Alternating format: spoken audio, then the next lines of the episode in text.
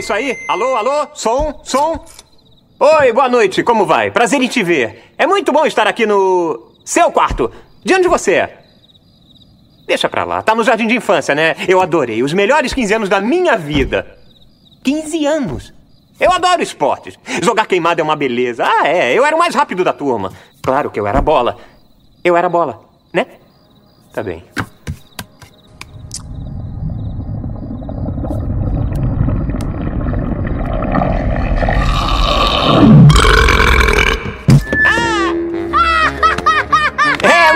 Obrigado. Eu vim a semana inteira. Não esquece os 10% do garçom.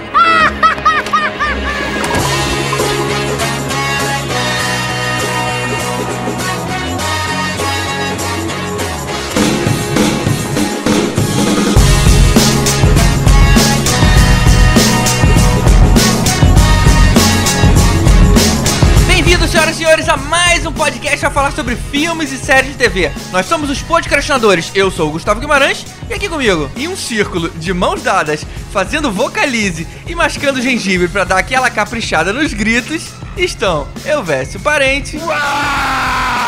Ah, Pô, não foi. essa foi pra detonar a equalização, hein? Eu, eu tinha pensado em fazer outra, eu tinha pensado em, em perguntar quantas baratas precisam pra trocar uma lâmpada. Nenhuma, porque quando acende a luz elas fogem. Mas essa daí era underground Ai. demais. Ninguém nem, nem A minha reação a essa piada foi o teu grito. É uma piada ruim do Vida de Inseto, gente. Tibério Velasquez. Cara, toda vez que o Sully fala bu, eu não sei se ele tá assustando alguém ou chamando a bu. Sabe que eu também fiz essa correlação, cara? Nome cretino esse. bu. Eu? Não, tô assustando. Bu. Não. Eu. Rodrigo Montaleão. Fala pessoal, aqui é o Rod. Eu nada seria se não fosse você. Se eu tivesse filme, visto o filme dublado, eu ia entender, cara. É, que é música em inglês. né? É a música do Monstros, tá? Pra que vocês que não identificaram. Tá. Fernando Caruso. Só a Pixar pra me convencer de que vai ser delicioso comer uma comida preparada por um rato. É verdade. E mais uma vez aqui com a gente, Dudu Salles, do Papo de Gordo.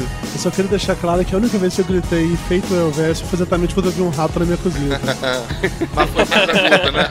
Não foi com a barata, não, é, Dudu? foi um rato ou foi uma barata Não, isso, um cara? rato, Explica direito. baratas eu sempre me dei bem com elas, a barata é tranquila. Sabe aquela música? Cada vez que eu chego em casa, a barata na vizinha. Não. É. Não. E como a gente prometeu, chegou a hora de falar sobre a parte 2 dos filmes da Pixar. Quando a gente parou pra fazer a parte 1, percebemos que seria impossível fazer um programa juntando tudo. Isso é em mim, né? Ele ficou magoado, cara. Ó, Caruso, eu posso dizer o seguinte: eu tava naquele programa, o GG nem pensou em você, cara. Ah, magoou agora. Eu falei assim, vamos rápido que o Caruso tá viajando, vamos rápido, rápido, rápido. Foi mais ou menos assim. Deu unfriend no Facebook agora. Vou fazer um Facebook só pra fazer uma frente. Anyway, a gente não fez sobre todos os filmes porque ia acabar ficando muito superficial ou o programa ia ficar grande demais. Então na época a gente escolheu falar de alguns pra começar e agora a gente vai retomar o assunto e continuar esse que foi um dos programas mais baixados até hoje. Vamos logo pra eles então, depois dos e-mails.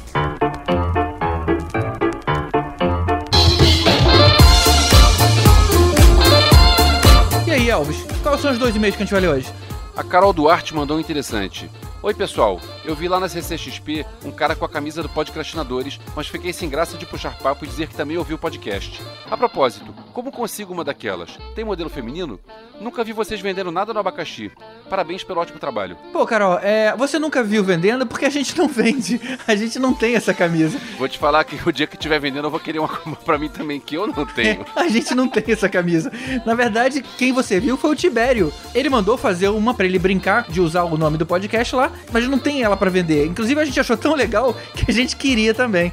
Mas não se preocupa não que a gente vai encher o saco do Tibério pra ele fazer também pra gente. e aí a gente faz uma feminina pra você. Eu- e o que é chato é que eu fui na, na CCXP na quinta-feira e o Tibério só falou da ideia de fazer a camisa na sexta. E ele fez a camisa dele na sexta e foi pra lá no sábado. Peraí, por que você não teve ideia dois dias antes, Tibério? Pra você me dar uma camisa também. Fazia duas. Detalhe que o Rod foi com ele, mas ele só fez pra ele, né? Pois é. Se o, se o Tibério tivesse ideia alguns dias antes, ia ter três camisas lá, pelo menos. Pois é, né? Bom, fica aí como sugestão. É isso aí. E o outro e-mail é da Amanda Santos e ela diz o seguinte: Altas risadas com esse cast que teve direito a crossover muito divertido. Adorei o filme do Johnny Quest que vocês fizeram. Tenho quase certeza que ele seria muito bom. O Rod acertou quando ele deu as sugestões lá pro Johnny Quest, realmente. É, cara, realmente o Rod mandou muito bem nesse, nesse pois episódio, é. né? Pois é. Elevou o nível lá. E, inclusive, no, no post das pessoas, ele também deu umas sugestões incríveis ali, né? Descobrimos um novo talento pro Rod. Como assim eu não sabia desse clipe dirigido pelo Robert Rodrigues? Ele é um dos meus diretores preferidos e eu tive que parar o cast pra ver a Michelle Rodrigues batendo da Demi Lovato. Cara, é, o Robert Rodrigues também é um dos meus favoritos. E quando eu soube daquilo, minha filha veio mostrar: "Ah, olha só, você já viu quem é a Michelle Rodrigues? Quem? Olha só, ela tá aqui nesse vídeo novo da Demi Lovato. Peraí, como assim dirigido por Robert Rodrigues? Ah, para tudo! E ela continua: Faz sentido o filme do Calvin Haroldo ser stop motion, já que vai ter o filme do Snoopy desse jeito no ano que vem, em 2016. Pô, eu vou te falar que eu achei que o filme do Snoopy fosse ser animação, não é não? Eu acho que é animação. Pelo que eu vi, não é, não é stop motion, não. É animação, mas é aquela animação que parece que o boneco tem volume. Não é uma animação chapada. Eu lembro de ter visto umas ações promocionais pra você virar um personagem do Snoopy. Isso, Lembra isso, que aquilo rodou no isso, lembro Facebook? disso, lembro disso. E aquilo tava bem, bem feitinho e era um traço de animação. Pois é. E no filme Retorno da Múmia, as pessoas lembram do The Rock porque ele está num dos piores efeitos especiais da história do cinema. Pode crer. Eu nem lembro direito do filme, mas eu lembro desse efeito tosquérrimo. É mesmo? Foi ruim assim? Eu não lembro Foi, não, cara. Foi, foi ruim, foi horroroso. Porque era, um troço- era o início do, do CGI, você não tinha como fazer um troço com cara de, de gente e, e aparece ele lá, a cara dele. É tosco, muito tosco. Bom, se, se até no Matrix 3 a gente via nitidamente que era CGI o, o Keanu Reeves, né? Imagina The Rock. Cara, Matrix 3 é muito melhor do que o efeito do The Rock no, na múmia. É, aquilo lá é, é- é coisa básica mesmo. É, é que nem você hoje em dia vê aqueles filmes de ficção científica do Leslie Nielsen dos anos 50, anos 60, sei lá, que o, o tiro laser do cara era desenho animado. Porque é. É. o, é o efeito especial que o cara tem na mão. Então o cara vai fazer isso. E, só que anos depois você vai ver e você vai pensar, cara, não, não, por que, que você fez isso? Então é isso. E ela termina dizendo que foi um ótimo podcast.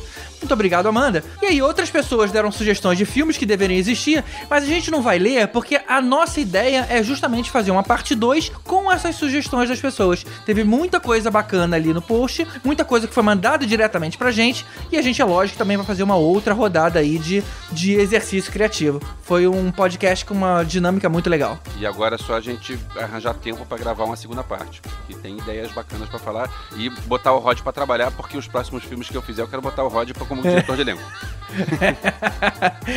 o trabalho dele vai aumentar consideravelmente agora. Vai.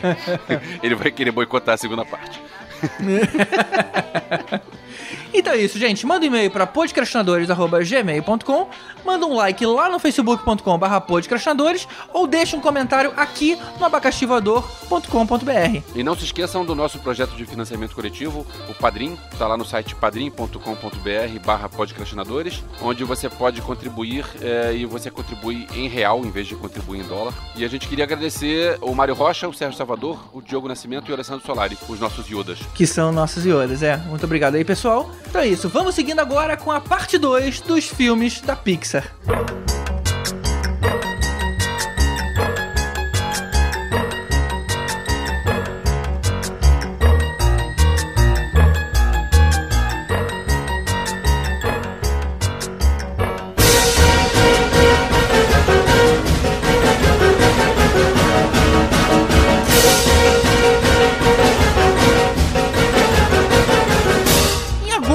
2015, foi ao ar o nosso primeiro episódio especial sobre a Pixar e nele a gente falou sobre Toy Story, Procurando Nemo, Up e o recém-lançado na época, Divertidamente. Ou seja, ficou muita coisa boa de fora. Inclusive o Fernando Caruso. Cara, ele não vai esquecer isso. Never cara, não, cara. Hashtag Ele tá magoado, forget. pois é. Magoado. Chateado. Chateado. Eu, eu vou dizer, eu, eu tô brave com vocês. Então é isso. Hoje a gente volta pra continuar falando dessas obras-primas do estúdio de animação digital mais foda de todos os tempos, embora aí provavelmente a DreamWorks também mereça um episódio exclusivo. O que vocês acham? Um episódio exclusivo, não um episódio em várias partes como é a Pixar. É, eu também acho que não vinga mais de um não. O que que tem no cardápio deles? Shrek, Formiguinha Z... Aí não, tem Kung É, Fu Kung Fu Panda. Panda. É, Shrek você tem quatro, cinco, né? Shreks. É, mas É, Shrek, Shrek você, você tem- assiste o primeiro e o último. O resto você pode Mas é, pular. é uma, É. uma grande diferença entre a DreamWorks e a Pixar é que a DreamWorks sempre investiu em continuações. Então você tem Shrek 1, 2, 3, 4, você tem o, o spin-off, que é o Gato de Botas, aí você tem o Madagascar, você tem 1, 2, 3, não sei se já teve 4 ou se vai ter. Pô, como treinar seu Tem um dos dragão. pinguins de Madagascar também. É, Madagascar, bem lembrado. Tem Kung Fu Panda também, não tem? É, Kung Fu Panda tem três ou quatro também. Ah, Kung Fu Panda é bom. Kung Fu Não, e Panda. tem as séries de televisão, né? Tudo virou desenho E animado. série de televisão, pois é. Qual era aquele do Seinfeld? É, abelhinha, abelhinhas. É B-Movie. Ah, Esse- é é, é maneiro, é maneiro. Oh, é legal, Ah, a Belinha é legal. É legal. maneiro. Não, não é maneiro não, cara. É ruim, cara. Eu realmente não lembro se É, gostei o também. filme era legal ou se era eu que sempre gostei muito de Seinfeld. Eu me diverti. Mas eu lembro que curti esse filme. É, né? Agora não lembro mais nada. Mas maneiro, a gente tá gastando esse tempo da Pixar pra falar do DreamWorks. Ainda falando de concorrente, né? Mas então, será que tem mais algum estúdio que faça frente a esses dois no mercado hoje em dia? Isso, isso a gente. Acho que a gente falou sobre isso no outro podcast. Na verdade, a Disney reinava sozinha e apareceu a Pixar, que é meio Disney, e a Katzenberg, que tem DNA Disney, porque um dos caras da DreamWorks é, é a DreamWorks SKG, que é o Spielberg, Katzenberg e Geffen. Katzenberg foi presidente da Disney. Então ele levou a expertise de desenho animado para abrir um outro estúdio concorrente. É, mas a E- Disney reinava em 2D. A Pixar que chegou mudando essa visão pra uma coisa mais digital. Mas todos nós ganhamos com isso. Era uma só que reinava sozinha e apareceram dois concorrentes grandes, que era a DreamWorks e a Pixar, e todo mundo teve que crescer junto, porque... É, é- tem aquele é- outro estúdio, né, das Casas Bahia, sei lá, que cada vez que sai o Kung Fu Panda tem o Panda Karatê. Tem a Blue Sky. É a Blue Sky. Tem também a Sony Animation, que a gente não falou aqui até agora. Fez o Hotel Transilvânia, fez Ah. o... E robôs também. Aquele é o nome espanta daquele- tubarão é de quem? É DreamWorks. Era A, a Blue Sky fez a Era do Gelo e fez Rio. Isso, olha só. Isso. A Sony Animation tem aquele lá do, do Surf Zap, que é o do, do pinguim que Ah, surfa, tem é, os Smurfs. Tá dando onda. Isso. Tá dando onda isso. Tem Hotel Transilvânia, tem aquele negócio da, da chuva de hambúrguer, tá chovendo hambúrguer. É, tá chovendo hambúrguer, é. Isso. Isso, É, são, tá chovendo é, hambúrguer. São desenhos bem estranhos mesmo. Pô, mas tá chovendo hambúrguer é legal pra caramba, cara. Como treinar seu dragão é DreamWorks. É DreamWorks. Isso. É, então realmente a DreamWorks e a Pixar elas estão ah, ah, meio bem à frente, né? E a Pixar eu acho que ainda tá mais à frente ainda. Hoje em dia eu digo que sim. Na época que surgiu, fim dos anos 90, é, eu diria que era pau a pau. Mas hoje em dia é, a gente vê que a Pixar tá um degrau acima dos outros. Inclusive da Disney, eu diria. Inclusive da Disney. Apesar de ter feito coisas como Carros e Carros 2. É, e o, que é Disney e o que é Pixar se confunde bastante pra mim, porque eles realmente têm pegadas muito Sim, se parecidas, confunde. né? E tem filmes que são coproduções dos dois estúdios, então é, confunde É, mais ainda. Aí, pronto.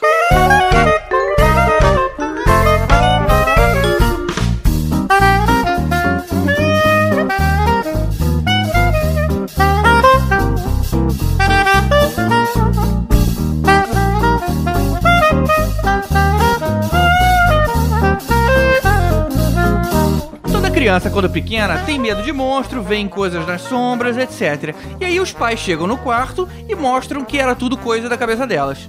Em 2001, a Pixar fez um filme que, só de sacanagem, mostra pra criança que ela teve certa durante todo esse tempo. Vou te falar que esse é um dos meus desenhos animados favoritos de todos os tempos. Desde a primeira vez que eu vi isso no cinema, eu achei sensacional a parte técnica, a parte de agradar um adulto que tá indo no cinema pra ver, a parte de criança, porque você bota uma criança pra ver isso e a criança tá aprendendo que não tem que ter medo do escuro, da porta do É, armário. realmente. É um roteiro muito bem amarrado. É, né? o filme é todo, é todo sensacional. Eu acho esse filme sensacional. Não, e o conceito é muito bom, o universo que eles criam, toda a organização social desse mundo é, é bem maneiro, E aí né? vale a pena levantar a sinopse aqui. A ideia é que existe um mundo de monstros que funciona à base de energia, e essa energia acaba vindo dos gritos de medo das crianças. Os funcionários da Monstros S.A., que é como se fosse a nossa Petrobras, passam os dias então tentando coletar essa energia usando aí, sei lá, portas interdimensionais, ou seja, lá, o que é aquilo que liga aí esses dois mundos. E a nossa Petrobras até consegue angariar mais gritos do que a Monstro S.A. É, eu poderia dizer a Light, né, cara? É, a Light faz mais sentido, É, né? Light. É, talvez, talvez. Mas com a Petrobras a piada fica mais legal. E a Light não produz energia, quem produz É, energia, na verdade. A outra é- empresa, a piada ia ficar mais light mesmo. Bom, Sully e o Mike são uma dessas duplas Não, de. não, não, Mike não. Wazowski. Mike não. É Igual a Mike, Mike. Wazowski, é o nome dele. Mike Wazowski. Ah, Mike Wazowski. Todo dia. Quando eu dava bronca na minha filha, eu lembrava da Rose falando todo dia. Beleza, os dois trabalham nessa fábrica e um dia eles acidentalmente trazem uma garotinha do nosso mundo pro mundo dos monstros, que é a Bu aí que o Tibério citou.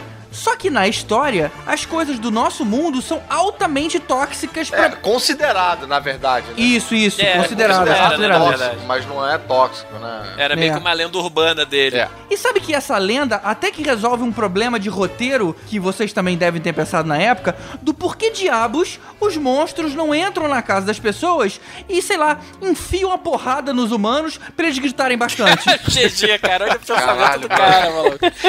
Cara, eu não pensei nisso não, Você mas... tem problema, gente. Não, cara. O filme que ele ia curtir era o cara sair com uma escopeta, cara. Não, É, GG cara. tem que conversar sobre isso com o psicólogo, cara. Tipo, pô, tu tá num filme de criança. Ah, ainda bem que eles botaram essa história de radioativo, porque senão, óbvio que a gente ia espancar as pessoas e. Caralho, é sempre o lado negro da força, cara. Você imagina o, o, o monstro Pois entrando é. e batendo nas crianças. Que filme É, era esse, caralho. cara? É, cara, eles são monstros, cara.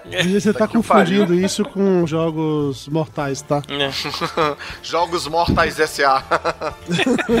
Tá certo. Bom, de qualquer forma, isso já justificava eles terem todo esse cuidado pra não encostarem em nada desse nosso mundo. Cara, engraçado que esse filme ele foi concebido junto com Procurando Nemo, Vida de Inseto e Yaoi no almoço de negócios, né? Em, lá em Caraca, 94. Que almoço longo esse, não? É, né, cara? E eles tiveram a ideia do filme. Esse almoço deve ter sido foda, né, cara? Imagina o maluco devia estar, assim, tipo The Seven Shows, né? Aquele almoço que eles faziam no sótão, assim, né? Que tava girando a câmera. Eu não sei a surpresa de você sobre isso ser feito no almoço. Hoje, em 5 minutos de conversa no WhatsApp, a gente definiu uma pauta fora pra gravar mais pra frente. Acontece isso, gente. Ah, foi uma só, Faz não foram parte. cinco, né? É, pior que foi verdade, é verdade. Mas isso que o Elvis É falou também no início, eu acho que é bem verdade. Pô, eu me lembro de ficar abismado com os pelos do Sullivan na, na Cara, os pelos, isso me deu uma raiva do Shrek na época, porque... Caraca, é, que não, olha só, os dois filmes, é, foram dois filmes lançados na mesma época, os dois É. filmes novos, os dois que tem um monstro Os verde. dois foram de 2001. Pois é, e aí os dois concorreram ao Oscar e o Shrek ganhou o Oscar. Peraí, Oscar de quê? Melhor animação. Oscar de melhor animação, melhor filme, longa-metragem de animação. Ah, tá, tá. E eu pensei, Ah. cara, o, o Monstro S.A. é muito mais bem feito do que o Shrek. Mas sabe por que, que ele é muito mais bem feito? Porque a Pixar se deu o trabalho de criar um software do zero É. chamado Physics. Não Fits, como deveria ser, é Physics com ZT no final, que era específico pra animar os pelos e as texturas Caraca, em geral. surreal, cara. Aí- Aquilo, aquilo é hipnótico, cara. Aquilo é É, hipnótico. por isso que os cabelos, a grama, tudo tinha um movimento individual ali. Não era uma massa de coisas se mexendo juntas. Exato. Eu sei que eu, em 2001, eu viajei para os Estados Unidos e eu trouxe um boneco do Sully, que você tinha um sensor de luz. Quando apagar a luz, ele levantar o braço e gritar, uau! E eu levei para casa dos meus pais e todos os netos foram assustados pelo boneco. Porque quando alguém passava na frente, passava pelo sensor de luz e o boneco tava parado lá quieto o dia inteiro, de repente alguém passava na frente e o boneco, uau! Porra, é funcional de verdade. já. Outra parada também meio do universo físico real que é muito maneiro é o brinquedo do Monstro S.A. na Disney. Vocês já foram ou não? Sim, é sensacional. Como é que é? Ah, Putz, isso é fui. muito Muito maneiro. É porque assim, o, o filme tem essa história, né? No final, spoiler, eles descobrem que o riso é muito mais potente do que o grito. Aí eles fizeram um brinquedo da Disney que é o- como se fosse o Laugh Factory, tipo um clube de comédia dos monstros, pra angariar o riso da plateia, entendeu? Aí é stand-up de monstros. É, stand-up. é. Já sei que quando o cara pergunta quem é o voluntário, o Caruso, eu, eu, eu, eu.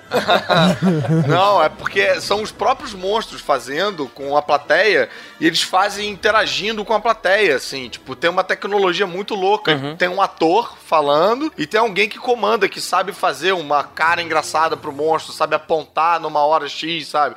Então você tem certeza de que aquele monstro, apesar de ser numa tela de cinema, tá ali ao vivo com você.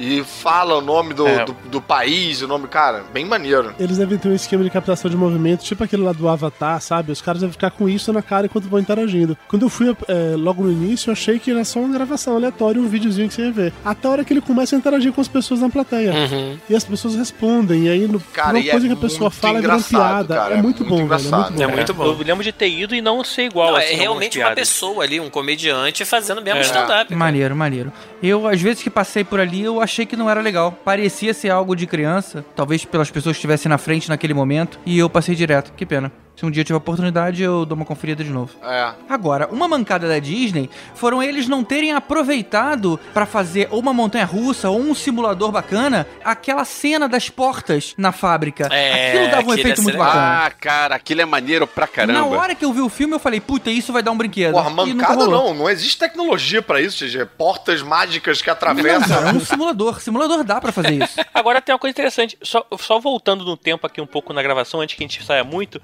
o Sully, na verdade, ele tinha 2.320.413 fios de cabelo no Nossa corpo. senhora. E um quadro com ele, pra renderizar, demorava mais ou menos 12 horas. Um frame, Caraca, cara. Muito bicho. bom. Caramba, É. que loucura. Imagina a capacidade de processamento dos estúdios da Pixar pra fazer uma parada dessa, velho. Caraca, brother. Então É eles começaram a 2001, fazer isso em cara, era- 85. Como é que pode? É. Não, por isso demora quatro anos pra essa porra ficar pronta aí, ó. É, em 2001 era complicado, hoje em dia com certeza eles demoram menos tempo, né, mas era foda. Ô Caruso, você falou desse spoiler do fim. Pra mim, o furo de roteiro que tem não é isso que o GG falou, não. Pra mim, o furo de roteiro é que você bagunçou a história de um jeito que não tem como continuar depois. Porque se as crianças vão rir do- dos monstros porque o riso é um troço mais poderoso, então não tem mais como os monstros se esconderem. Não, isso não é um furo, isso é uma opção de roteiro. Tanto que a continuação É. se passa antes, né? É, Exatamente, não, pra eu fugir acho que assim, é, é muito bem pensado. Porque se você cria uma franquia que tá calcada em assustar o seu mercado, sabe? Você não pode ir pra frente. Então você tem que mudar essa dinâmica logo no primeiro filme. De que, na verdade, os monstros são fofinhos, eles não são pra dar medo, eles são engraçados, é pra você rir, blá blá blá blá. Deixa eu jogar uma parada aqui, já que o Everson falou sobre isso, de que os monstros, as crianças vão saber que os monstros existem e tal.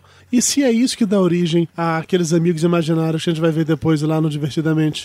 e se os Olha monstros aí. aparecem só quando eles são crianças e tal, e um dado momento param de aparecer e a pessoa vai ficando maior, e as coisas que ela fala, os pais podem começar a acreditar, e aí fica só como amigo imaginário. Daqui, na verdade, é a Ó. de verdade, né? Mas fica acreditado como É. amigo Ah, imaginário. então pro- eles entram no armário e desaparecem, né? Isso então na aí. hora que o pai É. chega pra ver, não tem mais nada. Isso aí. Interessante, interessante. E é por isso, É, Caruso, boa, que eles boa. me chamam de novo, entendeu? Tá vendo? Coisa assim. Ah, e eu fazendo piadinha com a Petrobras. Não, mas é uma parada que eu acho muito legal do, do Monstros S.A., além de tudo que vocês já falaram, obviamente, é que a personagem, né, a menininha, a Bu, é impossível você não se apaixonar por aquela menina. Toda hora que ela aparece, ela faz caras e bocas, você automaticamente bota o rosto em talho e faz assim... Oh, Põe o rosto em itálico. Adorei é muito legal. Agora, detalhe que a dublagem tem um furo de roteiro, né? Porque tem uma hora que a Bu tá sozinha e você ouve ela cantando e ela canta uma música com uma letra enorme. É. E ela não fala. E na hora de cantar, ela canta uma música. Ah, ela canta, é? Não é bravo, não. Ué, tem vários gagos que são assim, cara. Que gaguejam isso na hora de cantar, canta normalmente. E é, lembrando da Bu, o- existe o nome dela, né? Não sei se vocês sabem o nome real da Bu. Isso é canon. É Mary Gibbs. Que era o nome da menininha que dublou ela. No desenho, se você reparar, ela assinava os desenhos como Mary. E depois aí foram perguntar por quê, né? Que era Mary, se, se tinha algum sobrenome.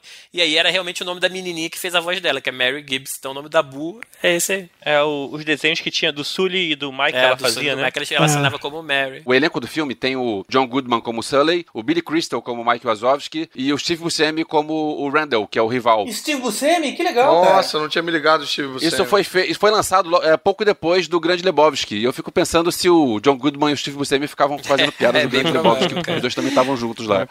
E o Billy Crystal boiando, né? Eu nunca vi nenhum dos filmes da Pixar com som original. Nunca. Só vi dublado. minhas condolências pra você. Jura, cara? Que isso? Eu já vi os dois. Eu gosto muito. Eu conheço o dublador que faz o, o Mike, que é o Sérgio Stern. Eu acho o cara muito engraçado. Eu acho. O cara é gente boa pra caramba. Ah, é, ele já fez Pois, comédia pois em é, pé. é, eu tava lá na plateia.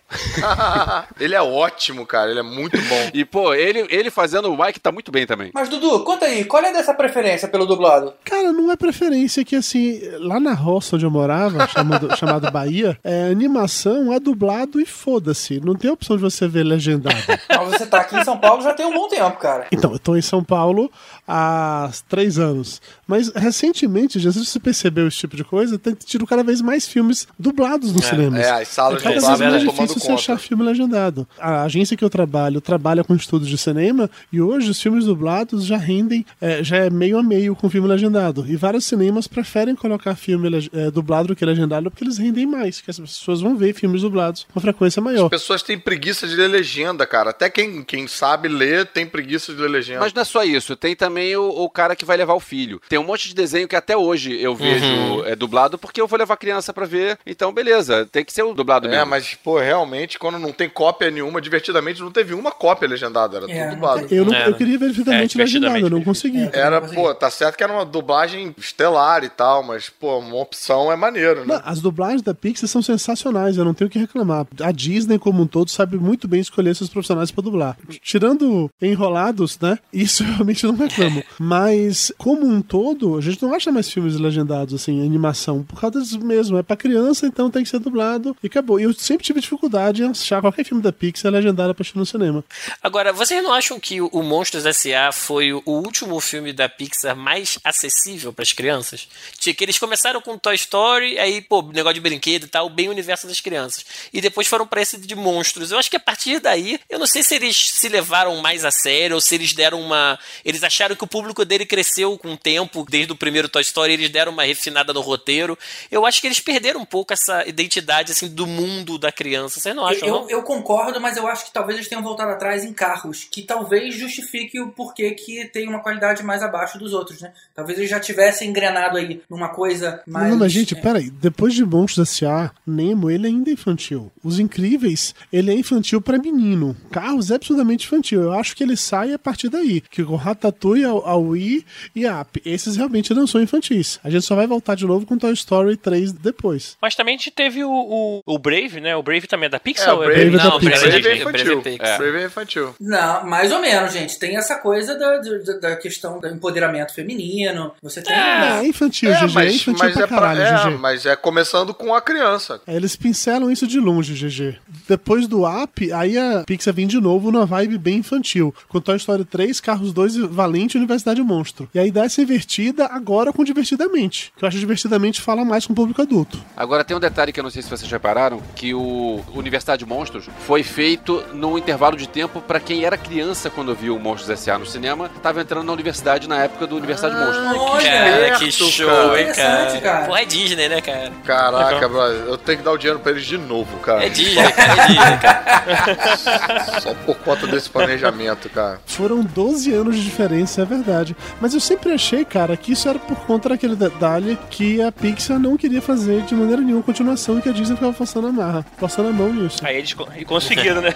Eu acho que juntou uma coisa com a outra, Dudu. Não estavam querendo fazer continuação, pensaram, ah, já, já que a gente vai ceder, então vamos agora colocar no universo universitário, que é o pessoal que viu a gente quando era criança, agora eles estão com idade de universidade. No momento que a Disney compra a Pixar, quem força a barra nisso, a gente vem também com a sequência de continuações porrada. Toy Story 3, Carros 2, vê um Valente e Universidade Monstro logo depois. Então acho que foi mesmo uma decisão daquele momento. Agora, a escolha de colocar a Universidade Monstro nessa época, é, invertendo a ordem, faz todo sentido realmente, cara. É, e é um roteiro, cara, que, porra, é um campo minado, né? Porque, assim, ele se, se, se passa antes, aí você volta naquela estrutura aonde você tem que assustar as crianças e tal, e eles conseguem ir engatinhando pra não ser sobre isso, pra ser sobre aceitação na faculdade tal. É bem interessante mesmo, assim. É, mas eu acho bem fraco, cara. Eu acho bem fraco a Universidade de Monstros. Eu gostei Eu me bastante, decepcionei cara. muito, bicho. Eu gostei. Mudou o protagonista, né? Agora o protagonista não era mais o Sully, agora o protagonista era o Mike Wazowski. Mas isso eu achei legal. Não é nem porque assim, o Monstro S.A., pra mim, é uma das minhas animações favoritas também. Eu não lembro quem falou isso, acho que foi o Tibério ou foi o Rod, eu não me lembro. Então eu fui assistir a Universidade Monstro com muita expectativa. Ah, Primeiro porque a gente fez a campanha desse filme pro México, que é a agência que eu trabalho, a gente atende a Disney no México. A gente fez a campanha pra esse filme, eu vi muito material antes, achei tudo foda, falei, caralho, que foda, Monstro S.A. de novo aqui. E achei a história, mas tão rasa, tão... cara, mas a expectativa, eu, às vezes, eu acho que é pior do que spoiler verdade. pra filme, Pode cara. ser, é verdade. pode ser. ver. pode ser. Eu, eu preciso reassistir esse filme pra ver se muda a minha Se perspectiva. você, se você vê de novo, sem expectativa. É, eu cara, acho que quando você for ver, você vai ver com melhores olhos. Deixa eu então aproveitar para dar a sinopse para quem não viu essa continuação. Na verdade, ela até podia se chamar Monstros Ano 1, porque ela mostra o início da parada. Se fosse o Christian Nolan que fizesse, seria assim. certeza. É. Ela mostra a infância do Michael Wazowski e como ele ficou tão obcecado em ser um assustador. Infância não, né? Infância Mais não, pois é, época de- Juventude, É, né? Juventude. Não, começa na infância sim. É verdade, ele começa é verdade. desde começa pequenininho. é verdade. É, Ele vai com a turminha de colégio numa excursão pra fábrica dos Monstros S.A. E lá tem um incidente aonde ele acaba indo parar dentro de um quarto de verdade do nosso mundo. E aí, depois da confusão toda, na hora que ele volta são e salvo, ele decide que é o que ele quer fazer da vida. Então, a história tem um salto de tempo, aonde mostra ele então chegando na faculdade. Tem até uma cena bem bacaninha dele parado na frente da porta do dormitório e ele pensa assim: "Cara, atrás dessa porta pode estar o meu amigo pro resto da vida". Isso. E a gente jura que ele tá falando do Sully, né? Mas aí quando a porta abre, É o Randall. É o Randall. Isso. O Randall, que é o- era o inimigo do primeiro filme. que Isso, aparelho aí- do dente. E é engraçado que assim, é, uma, é um prequel que precisa ser visto depois, né? Sim. É, Exatamente, pra você Sim, ter a né? referência. Assim como todos, né? Tipo, Star Wars você não vê antes, pelo amor É, de Deus, verdade. né? Cara, eu vi com a minha mulher na A ordem, ordem viu? certa ou a ordem errada? Na ordem numérica. Tá errado, a ordem Pode deixar, errada. Caruso. Eu edito isso e corto pra você Pra não pra ficar mal. ficar bem na fita, né, cara? Viu, Caruso? É por isso que a gente chamou Dudu. Valeu, Caruso, um abraço. Não, não, Até mas, a próxima. mas calma, ela já tinha visto os outros. Ela tinha Ah. visto. Ah, não, tudo bem, Mas já ela, tinha há muito tempo ela não, ela não reviu. Aí ao invés de a gente rever. galáxia muito distante. Ao invés da gente rever por aqueles, a gente viu na ordem, porque achei que ia ser uma experiência diferente. Minha esposa ficava falando, então, vamos ver os filmes antes do episódio 7 na época. Porra, cara. Aí eu falei, vamos ver, beleza. Ela queria ver na ordem. Eu falei, na ordem você não vai ver. Ou então você vai ver sozinha comigo. Tá Isso, ali na isso ordem, aí, não sei, Tibério, né? é isso Chão, aí. rapaz, até parece que É, é. botou o pau Porra. na mesa. É, no final eu acabei vendo na ordem um, dois, três. É isso aí, Tibério. Isso é que é homem, cara. Concordar com a mulher, Tibério, porra. existem dois tipos de homem nessa vida, cara. Aqueles que obedecem à mulher e aqueles que mentem sobre isso. É. Não se preocupe. Parece até aquela história do cara que fala que a mulher dele só fala com ele de joelho. Sai debaixo da sua cama, seu desgraçado! É. Agora, voltando aqui ao tema da Universidade de Monstros, o, o GG falou aí da sinopse do filme, né? Mas quase que não foi isso, né? Não sei se vocês sabem, mas o Monstros ele chegou a ser cogitado de ser uma sequência. Ele seria Monsters Inc. 2 Lost in Scaradise, pra fazer um trocadilho aí com Paradise Meu e, Deus. e Sus na Scare. E a história ia ser. uma- E, é, o Mike e o Sully eles iam estar presos aqui no mundo dos humanos e eles iam estar procurando a Boo. Porque quando eles saíram na porta um dia, a Boo tinha se mudado com a família dela. E aí eles ficam presos aqui no mundo e eles tentam achar a Boo no mundo dos humanos. Caralho, eu queria ver esse filme. É, Isso seria legal. maneiro. Ah, sei lá. Pois cara. é. E eles desistiram porque eles acharam que ficou parecido demais com Toy Story. Aí eles acharam que. Ah, talvez, talvez. É, eu ia falar isso, que parece um pouco coisas que a gente já viu já, de gente É, perdida. ou então alguém falou assim, já sei, o pessoal daqui vive naquela época deve estar entrando na faculdade agora. Se a gente falar de faculdade, né? E voltando pra história, enquanto o Mike e o Randall eram os nerdzinhos da parada, o Sully era o popular. Ele era o, o quarterback do time de futebol. Isso, isso. Bem aquele clichêzinho mesmo. É. Porque ele era de uma família tradicional, né? Ele era. Tinha, tinha uma família dele eram mesmo. famosos assustadores. Eu esperava que ele fizesse isso também. Ele é meio cara. babaca até, né? E sim, Pra ele é meio caralho, babaca. É, pra era caralho. E aí Popular. fica bem clara essa dicotomia entre os dois, né? Enquanto o Mike é um cara super esforçado e faz o máximo possível pra adquirir o máximo de conhecimento possível, o Sully entra sem a menor vontade de estudar, É. sem nem lápis e nem caderno, e dá aquele berrão e já cria aquele efeito todo. Ou seja, é uma coisa nata pra ele.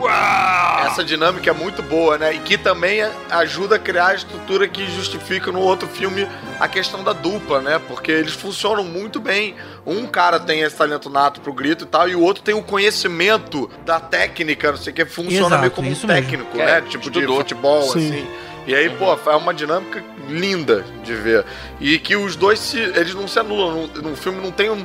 Não é tão maniqueísta de dizer, tipo, não, então o cara que é o atleta, você que não é só o babaca e acabou. E o outro que é só nerd, não vai nunca fazer. Não. É legal você ter o melhor de dois mundos mesmo. É uma É, boa lição é. isso. E o que costura o filme, e aí, Dudu, é o que eu acho que quando você rever, você vai dar um pouquinho mais valor.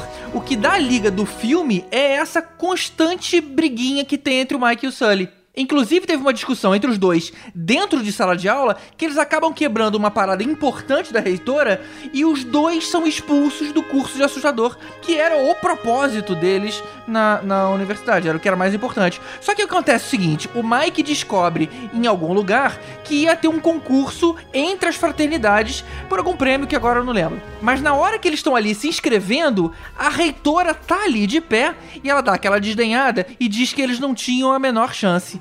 A partir daí o filme toma um outro rumo. O Mike olha pra ela no meio de todo mundo e faz uma aposta. Se eu ganhar essa competição na frente de todas as outras fraternidades, você me aceita de volta pro curso. Aí todo mundo faz aquele uh. Aí ela fala o seguinte: ok, mas se você não ganhar, você vai ser expulso da faculdade. Ou seja, de todos os cursos, ele não ia se formar. A partir daí o filme fica até bastante divertido, porque eles têm que passar por um monte de provas contra os populares e contra os outros, as outras fraternidades. Fica que nem o Vingança dos Nerds. Exatamente Total. isso, É. cara. Totalmente. Exatamente. Esse roteiro de universidade, de disputa, eu já vi 80 filmes com isso. E outra coisa que eu acho legal também é que mesmo dentro disso, e dentro de uns clichêzinhos, assim, que tá, ela brinca com os clichês, mas ensina crianças diferentes. Por exemplo, a vingança dos nerds é o nerd contra o atleta e tal. E eles não se juntam. Os nerds ganham e a gente fica feliz porque, porra, é vingança. Não, não. E o filme ensina uma didática diferente, de que, cara, não, não é ninguém é melhor do que ninguém, a gente precisa dos nossos melhores pra chegar num, num melhor que nem eu sozinho consigo, nem você sozinho consegue.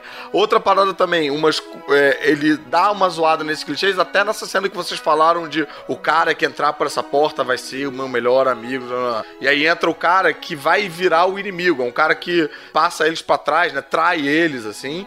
E o cara que você antes tem preconceito acaba virando o seu melhor amigo. Então ele também te ensina a questionar esses seus preconceitos, a você não ficar categórico assim, tipo de não, não gosto daquilo, não vou nunca falar com aquilo, sabe? Isso eu acho muito legal, cara. O, o primeiro do filme é o Randall, né? E ele é todo meio nerd também, né, cara? E depois que ele vira meio babaca, assim, Aham. sacaneando todo mundo. Mas ele. Não, e ele trai as pessoas no filme mesmo, eu acho, né? Não, é, mas quando o Mike entra no quarto, ele tá lá com aquela cara de maluco que nem ele tem no filme do Monstro S.A. Só que depois, quando ele vira assim, aí ele vira meio nerdzinho. Oi, tudo bem? Como é que você tá? Tipo assim, você dá aquele choque do primeiro filme, você olha e aquele cara que é o do mal, mas na verdade você vê que ele não era do mal na- antes, né? Era, não era assim ainda. Isso. Agora, os filmes da Pixar, ele, na verdade, tem dois mundos, né? Tem o mundo dos humanos, que é que todos os filmes da Pixar se passam, e tem o mundo dos monstros, né? Porque é onde vivem os monstros. Porque todos os filmes da Pixar, eu acredito que se passam no mesmo universo, né? Tanto que tem aquela marca lá, RCA, alguma coisa assim, que... Não, Que isso tem não é uma um- regra, não, cara. Carros é no universo onde só tem carros vivos. Verso Então, vem tem cá, ca- eu ouvi uma história dessa que tem uma parada que aparece em todos os desenhos, mas não aparece só nos desenhos da Pixar, não. Aparece em outros desenhos também. Ah, é em outros também? E nego fala, caraca, que merda é essa? Não, não, não. Eu não sei se é a mesma coisa que você tá falando. Mas aí eu li numa matéria sobre isso que o nego vai mostrando e tal. Pô, mas não é só no da Pixar, não é outro desenho, não. É uma sala de animação de uma faculdade X que todo mundo passa por essa Isso. sala e todo mundo estuda não sei quanto tempo nessa sala. E aí é um número que faz parte da vida Tipo de um todo- número cabalístico, é isso? animadores. Quase como se fosse um número de matrícula geral pra todo mundo. Tem alguma assim, coisa entendeu? com Tipo de- 116? Eu lembro de algo É assim. A113. Isso. A113. A113, é isso aí. É a sala de animação, não sei das quantas, que é meio que o, o início do trabalho de todo mundo. assim. É uma sala do California Institute of Arts, onde vários animadores começaram seus estudos e é em sua homenagem. Então cada filme da Disney acaba mostrando isso de tempos em tempos. É um pouco que nem o, o, o George Lucas fez um pouquinho com o 1138, né? THX 1138, que é a cela da Princesa Leia. E esse é o único exemplo que eu tenho. Fui falar como se eu tivesse vários, mas eu tenho. Mas tem aquele By and Large, né? Que é o BNL lá também, que tem vários lugares, assim, tudo dessa marca praticamente, É, tem né? o carro, Tudo né? da- Aquela picape amarela também, vanzinha amarela Isso. que aparece. ah, é. Isso se chama copy-paste, cara. Eu já tenho modelado vou usar em outros lugares. Não, mas tem um negócio de easter egg também do carrinho que tá em Tem, todos, tem, eu vi tem. isso também. E, e- e dos É filmes, verdade. né? Eles sempre dão previews de outros filmes, né? Você tem o bonequinho do peixinho do Nemo num negócio, o bonequinho de não sei o que no outro. É, E por aí vai. especificamente no Monstros S.A. tem o bonequinho do Nemo. É um dos brinquedos que a Boo aponta pra entregar pro Sully, é o bonequinho do Nemo. Não, mas não tem a Jessie também, do Toy Story? Tem, tem. Acho A Boo tem. fica com uma tem, Jessie na tem, mão. Tem a Jess também. Agora, é, só voltando à questão das portas. Ali, assim, eles teriam as portas pra casa de todas as crianças do mundo. Assim, ou só para as crianças que falam inglês. É. Cara, você sabe que você pode gritar, Pois não é. precisa ter qualquer Na língua. verdade? É, exatamente. qualquer Eu sei que as portas são feitas na faculdade. Porque na universidade, na hora que eles destroem aquela sala, você vê os alunos ali. Pô, eu passei o semestre inteiro fazendo essa porta. Ou seja, é alguma matéria ali, alguma ciência que ensina os caras a colocarem, sei lá, um buraco de minhoca dentro da porta. E aí tem os casos em que ele interditam a porta, né? Acho que no primeiro filme tem isso, né? É quando a porta já tem uma criança que não tem mais medo. Aí eles passam a ter medo da porta. eles Ah, maneiro, destroem a porta. maneiro. É Isso, verdade. é isso aí. é. Aí tem que destruir a desse porta. É, né? destrói a porta, né? Pois é. Aquela cena das portas que você falou, GG, é ali foram renderizadas 3 milhões de portas ali naquela Cacete. toda a cena. Cara, esses números não são meio que fakes, não? Não são meio jogados? Vamos tirar a prova, GG? Vamos É, assistir pois filme de é. você contando uma por uma? Quem É. faz isso? Faz o seguinte, GG, você tira dos pelos do Sully no segundo filme do Universidade de Monstros, que aumentou, agora são 5.5 milhões de pelos individuais. 2 milhões pra 5 milhões, a diferença é que ele tá ficando careca. Não, não aumentou o pelo? É, cara, mas o filme se passa no passado. Ah, boa! Se tiver um cara. filme 12 anos no futuro, vai ser só um Suri pelado, assim, sem pelo nenhum. Pensado. Aí ele vai dar medo, né? Vai bastar ele abrir a porta. E aí quando vai, ele vai estar magrinho, assim, né? Porque os pelos que na verdade deixam ele gordo. Agora, pô, nego vacilou de não chamar o Tony Ramos pra dublar, né? Ia ter sido mó marketing. Não, e pior, podia chamar ele pra fazer animação, né? Captura de movimento, que aí não precisava adicionar pelo nenhum, né? Imagina ele abrindo, fui, imagina né? ele abrindo a porta. Não, o nego só ia ter que reduzir 2 milhões de pelos. só. Imagina ele abrindo a porta, olha lá, criança, esse bife é friboi? E a parte lição de moral, meio emotiva aí do filme, é quando eles vêm pro nosso mundo e tem que ficar escondido da polícia. Nessa hora, o Sully confessa pro Mike que por mais que ele saiba ser assustador quando quer, essas coisas todas, ele na verdade passa a maior parte do tempo apavorado com a quantidade de cobranças que tem em cima dele lá por causa da família, por quem ele é e tudo mais. O legal é que nesse diálogo ele diz pro Mike que ele não é assustador, mas que ele é muito mais corajoso do que ele jamais será. Que ele é um cara que sempre sabe o que fazer é, e quando não sabe, ele dá um jeito. E que ele mesmo não sabe fazer isso. E aí fica aquele clima do eu preciso de você. E pela primeira vez, o Mike percebe que alguém dá a ele verdadeiramente o devido valor. Aí toca a música Ah, um amigo em Cara, é maneiro esse filme. Cara, na moral, Eduardo, vai se fuder, cara. Esse filme é maneiro pra caralho, cara. É. Porra. Na moral, só de ouvir o GG falando, já fiquei todo arrepiado aqui, cara. Porra. Qu- quantos mil, quantos mil pelos?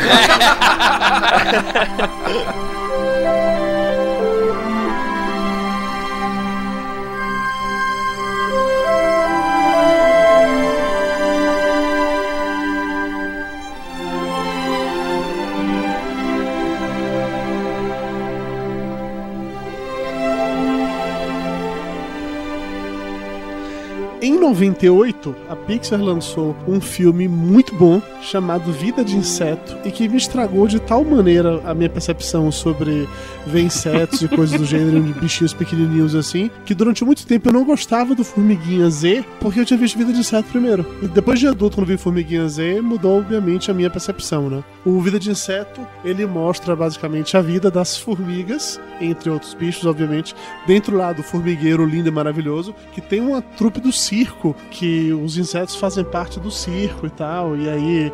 ah, como é o nome da formiga principal? Esqueci o nome do cara. Flick. Flick. Flick, exatamente isso. Flick ele tem que sair do formigueiro dele para buscar ajuda para enfrentar essa, esse bando de gafanhotos que tá lá. É, na verdade, não era nem pra enfrentar, porque a colônia morria de medo dos gafanhotos. E aí um dia o Flick derruba toda a oferenda lá deles pra dentro do rio, e aí ele se vê sem saída e fala: gente, precisamos enfrentar essa colônia. Mas a colônia só permitiu que ele fosse pra que o cara fosse pra longe. Tipo assim, daqui ele não vai atrapalhar. Mas ninguém Atrapalhar nunca mais, imaginou que ele fosse voltar. Tanto que ele volta, os caras falam: peraí, peraí, como assim ele voltou? E voltou realmente com ajuda. E aí, quando ele traz essa trupe, e vale lembrar que nem a própria trupe achava que era um problema real, eles na verdade achavam que era um grande show, um grande espetáculo que eles iam fazer.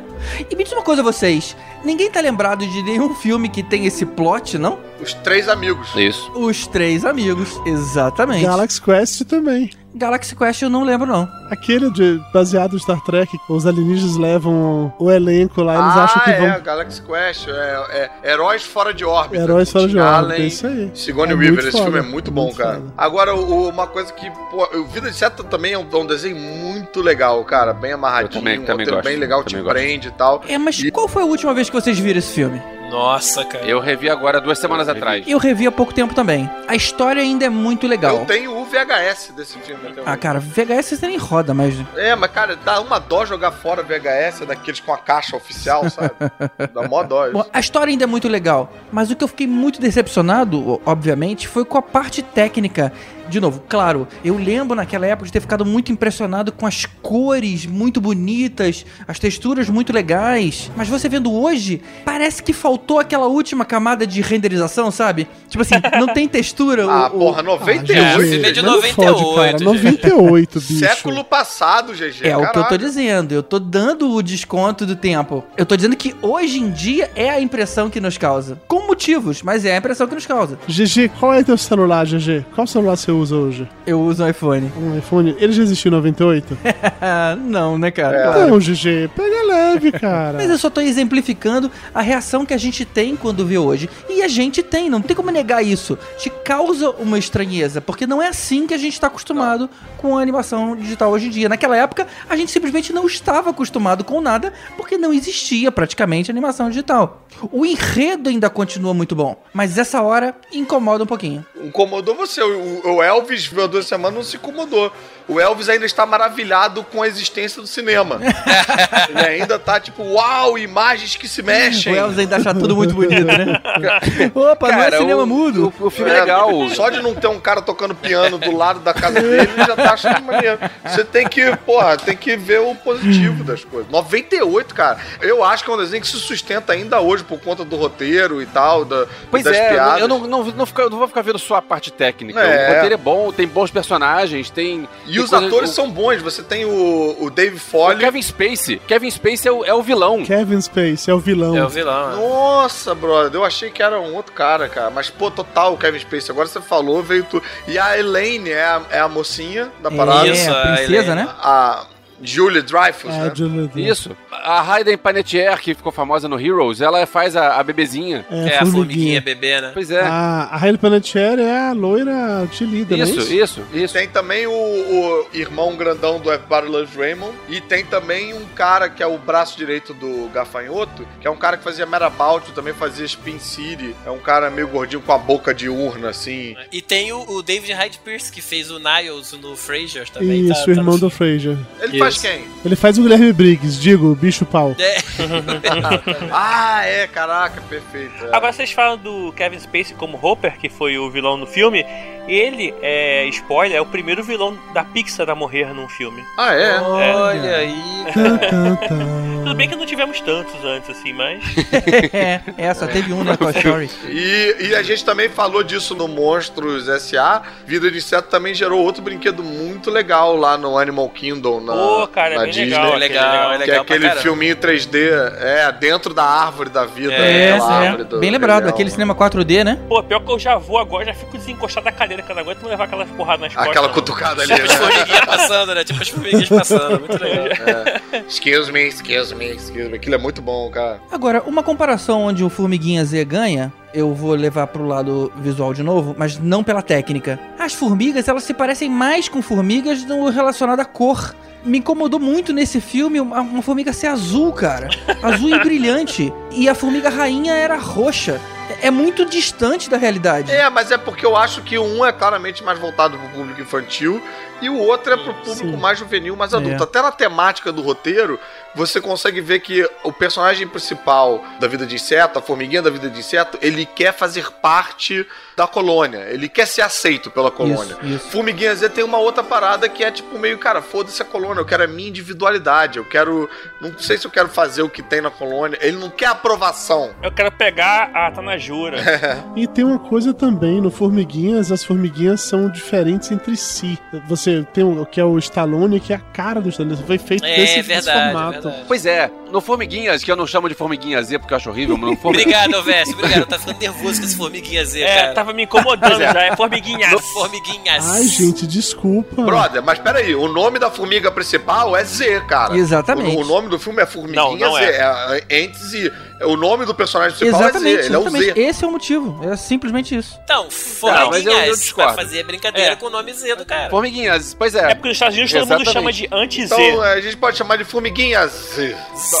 Mas, mas então, o Formiguinhas, o negócio dele era mais um troço pra, pra pegar os atores, porque era o Woody Allen, a Sharon Stone e o, e o Sylvester Stallone. É, não, É. isso também é um outro vantagem desse filme. É a única chance que você vai ter de ver o Stallone contracenando com o de Allen, né, cara? Isso, Pois é. isso é bem maneiro. E o Woody Allen fazia o par romântico com a Sharon Stone, Com na a época a Sharon Stone. Era bonitona, era gostosona. Não, e convenhamos, era o Woody Allen ali, perfeito, né? Tinha uma hora que eu é. não via mais uma formiga. Era o Woody Allen representando. É rápido, só fazer uma pequena correção aqui, que Stallone e o Allen contracenaram num filme chamado Bananas. Sério? Eu lembro de ter Meu visto Deus. isso, o filme de, é, acabei de olhar, vim confirmar aqui no Google, o filme de 71. Eu vi esse filme passando, sei lá, numa madrugada da Globo há muito tempo atrás. Isso não é o filme dos Minions, não? É-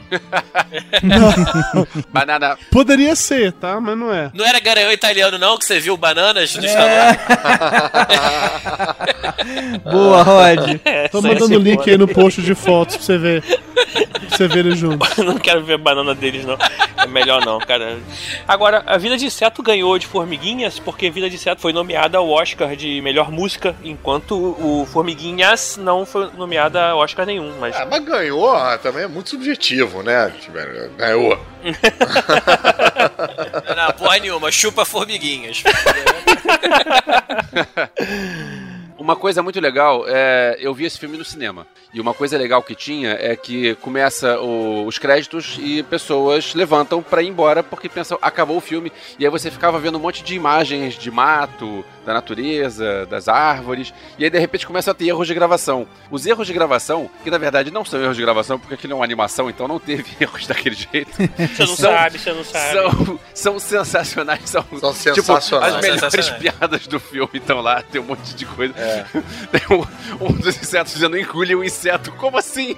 Essa hora foi ótima. Não, aquilo os caras mostram a, a excelência na comédia que eles têm Pois ali é. naqueles Aí tem lá o, o- aquele gafanhoto que faz. "Uá, uá", Aí ele pa- para e diz: "Ah, hum, Eu não consegui. hum, Será que poderíamos, por favor, repetir o take? Porque eu acho que eu posso fazer um pouco melhor. Não, e aí tem. Entra, entra o, um, um personagem de Toy Story também, né? Isso. Cara, é tem muito uma hora bom. que, o- que, boas. tem uma, uma mulher que fica errando a linha. A e fala. aí, erra- errando o texto. E aí o, o Kevin Spacey fala: Não dá, olha só, eu sou profissional, eu vou pro meu trailer, vocês me chamem quando acabar isso. É, vale lembrar que hoje a gente tá acostumado com blooper, mas esse foi o primeiro. A gente nunca tinha associado erro de gravação, que é uma coisa impossível, num filme de animação. Não, Toy Story não teve? No Toy Story 1 não. Toy Story 1 não Agora, teve. O, o Monstros S.A. teve, só que não teve um tempo pra enganar as pessoas. Então no Monstros S.A., logo que acaba o filme, já começam os bloopers. Que é pra, opa, perder um monte de É público. porque já ficou lugar comum, né? As pessoas já esperavam. É, na, na verdade, assim, essa diferença de três anos aí, de 98 a 2001, foi o tempo que a Pixar achou legal fazer isso. Depois de Monstros S.A., ela foi o último filme a ter Vem cá, é, erros de gravação. né? Vocês lembram de ver alguma personagem do Vida de Inseto no Toy Story 1? Nessa história de que tem essa interação dos filmes, tananana? Peraí, mas Toy Story 1 foi o primeiro, não tem como ter tido outros Pois antes. é, mas eles faziam isso, não, cara. mas eles sempre dão dica do Eles dão próximo. dica do é, próximo. Eles dão dica do próximo. Ai, cara, eu acho que não. Ele foi o primeiro. Não sabia nem se ia dar certo, cara. Não sabia se ia ter próximo. Eu acho que eu vi. Eu tô procurando aqui nesse momento o que foi que eu Isso, vi. também tô procurando aqui. O Google é nosso amigo. calma. Não, tem sim. Na hora que o, o Buzz tá no meio do mato, tem um- aquela lagarta. Olha aí, brother. Aí, rapaz, Pixar é sinistro. Isso é muito louco. Isso é que nem vocês falaram no podcast de Quentin Tarantino, que ele, ele sempre faz uma menção ao filme que ele vai fazer ainda. É. né? Isso, ele tem, é. tem esse negócio. Filmar 10 Eu anos fiquei, antes. cara, fiquei chocado com a, em que o Bill tem uma lápide que é da mulher do Django, né? É, maneiro, Isso. maneiro. Vocês falaram. Ah, isso. não, desculpa, eu falei errado. É no Toy Story 2 que tem. Ah, aí sim, esse é o primeiro. Agora faz sentido. É, então no primeiro não deve ter tido mesmo. Mas, cara, não, não sei, cara. Conhecendo a maluquice da Pixar é capaz, sabia? É, isso é conhecido que rola. Mas a questão toda é que esse foi o primeiro. Na verdade, era, era um grande teste ali sendo feito. É, eles não tinham nem ainda o padrão Pixar de fazer isso, né? É, exatamente. ainda. Né? Eu tô olhando aqui, no Vida de Inseto aparecem coisas, tipo o carro do Pizza Planet. Mas eu acho que realmente no Toy Story 1 não Ah, apareceu nada É, mas não. o carro do Pizza Planet só não aparece em Incríveis, né, cara? Aparece não aparece incríveis? Deve Não. aparecer. Incríveis não, é o único que não aparece. Aí tanto que existe a teoria de que não foi feito pela Pixar e tal. De que eles estavam piada. todos mortos quando fizeram aquela animação. E- Era tudo um sonho do cachorro e tal. Se você passar ao contrário, você ouve a voz do demônio. Inclusive, se você é, prestar atenção, quando eles estão atravessando a rua, um deles está descalço e com um cigarro na mão errada. Ou Stead, né? E um Fusca de fundo, né? E que se você abrir um do- das famílias do Incrível, tem uma faca dentro. Um saco na cara, eu nunca mais vou me esquecer disso. As bolas, cara. As bolas. É, saco, bola. Tem uma coisa também que no, no- no Vida de Inseto tem um curta antes do velhinho que joga xadrez contra ele mesmo, que é o velhinho que. Conserta o Woody no Toy Story 2. Esse velhinho aparece mais. É o aparece algumas Gary's vezes. Game. Gary's Game. Gary, Jerry's Games, isso. Muito bom, muito bom. Esse, esse curta é muito bom. É. A gente chegou Os a botar curtas né, no, todos são muito bons. A gente vai ter que fazer uma parte 4 só dos curtas. Na verdade, esse Jer- Jerry's Game a gente botou no, no- como link no post de Pixar 1. O curta, antes do Divertidamente, eu achei fraco. Da- Também achei É o da Lava né? Eu, É. eu também Esse- achei. Esse eu achei Ah, fraco. É, Ah, eu achei bonitinho bobinho. da lá, você cantando a música. Não, não, é Vocês fraco, são é antirromânticos. Ah, bro, tu achou bonitinho essa porra da live e não gostou de Monstros S.A. 2? Ah, porra. É porque é bonitinho, é apaixonante. Isso I aí, love só I you. love you, porra. I love you é muito Ai, lá, legal. viu, tu mata a pessoa o problema é que a Pixar ensinou pra gente que um curta não é pra ser apenas algo bonitinho. O É, curta pode ser algo sim. genial. Sim, e aí eles mostram um sim. monte de coisas geniais pra gente, pra É. depois botar I Lava You. Ah, na boa. Não. Um dos primeiros curtas e que fez muito sucesso foi aquele do boneco de neve, né? Dentro daquele bibelozinho de, de estante da Cara, sala. esse é genial, Nick Nack. Esse é o, o bonequinho que fica dentro do- da neve olhando pra mulherzinha. E com a musiquinha do. Como é que é o Esse cara é que bem faz? legal. O Bob McFerrin. Esse curta é sensacional. É, Qual foi bom. esse último do cachorro? Que teve um que teve um no É cachorro. o Fist. É, É o cachorro é. que come É muito. Fish é, é legal, minha esposa chorou. Ô, GG, rapidinho, o, a musi- ah, o barulhinho dos bloopers da Pixar é o que você usa, né? Quando você vai É, botar os o barulho é bloopers. mesmo. Eu tirei de lá, inclusive. Mas eu mudei, eu não uso mais o tutup. Agora eu coloco os bloopers dentro da música. Eu achei que ficou. diferenciou. E eu provavelmente vou manter, porque as pessoas elogiaram a mudança.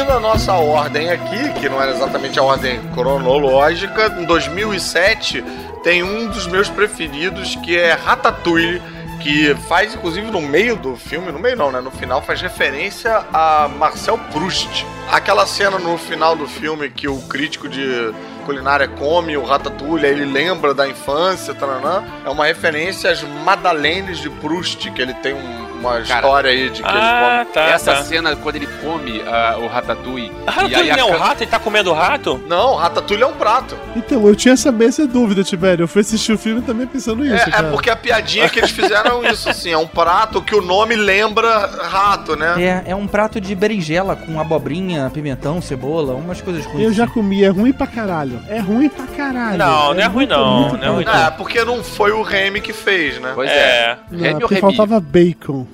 Deve ser Remy. Remy. Remy, é francês. Eu- É, porque ele é, Carlos, ele Remy é, é francês. Ele é francês. Ele é francês. Agora, eu tenho a impressão que esse filme, ele faria mais sucesso hoje em dia, já que, sei lá, tem tanto programa culinário na Nessa TV, né? do Masterchef, É, né? ma- Master isso, Masterchef É daquilo. Chef isso. É verdade. Hell's Kitchen, olha. Eu acho que as pessoas estão se interessando mais pela rotina aí do que acontece dentro, junto de um chefe de cozinha. Provavelmente atrairia mais pessoas hoje em dia. Eu não sei se essa galera aí gostou desse filme, porque tem aquela grande questão da leptopirose ali na parada. Não sei se você essa, mas é uma, Leptospirose, é verdade. mas é verdade, uma questão é meio séria ali que o roteiro ignora. Seria né? legal ver o ratinho lá do Ratatouille no Hell's Kitchen com o Gordon Ramsay gritando no ouvido dele. Seria legal pra caralho. Né?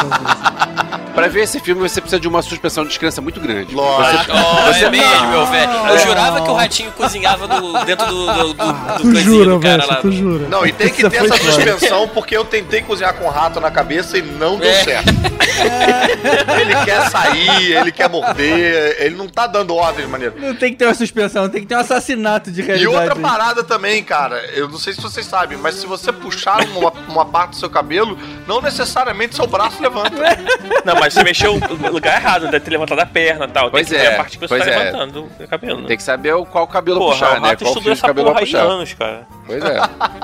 E entrando já na sinopse, o filme conta a história do ratinho Remy, que além de ter uma hipersensibilidade olfativa, ele tinha também uma veneração pelos humanos e o que eles conseguiam fazer com a comida. A função dele na colônia era de cheirador de comida, pra identificar se não estava envenenada, mas ele queria fazer mais coisas com esse talento dele. Então ele vivia nesse conflito entre ser o único rato do clã que consegue separar o alimento contaminado por veneno de rato e esse sentimento de querer mais da vida, de sair pra explorar o mundo, etc. Ele tinha aí uma coisa de andar de pé, que no roteiro havia desculpa dele ser um ratinho higiênico e não tocava as mãos no chão porque elas tocavam a comida depois, mas a gente sabe que a razão disso é pra facilitar a nossa identificação com o personagem, pra gente se ver ali no, no ratinho andando em pé. Não, e a gente tava brincando também com essa coisa de ser um rato na cozinha, trananana, mas o, o filme não ignora isso, né? Quando é descoberto que existe um rato na cozinha, todo mundo fica apavorado, desesperado, o restaurante fecha.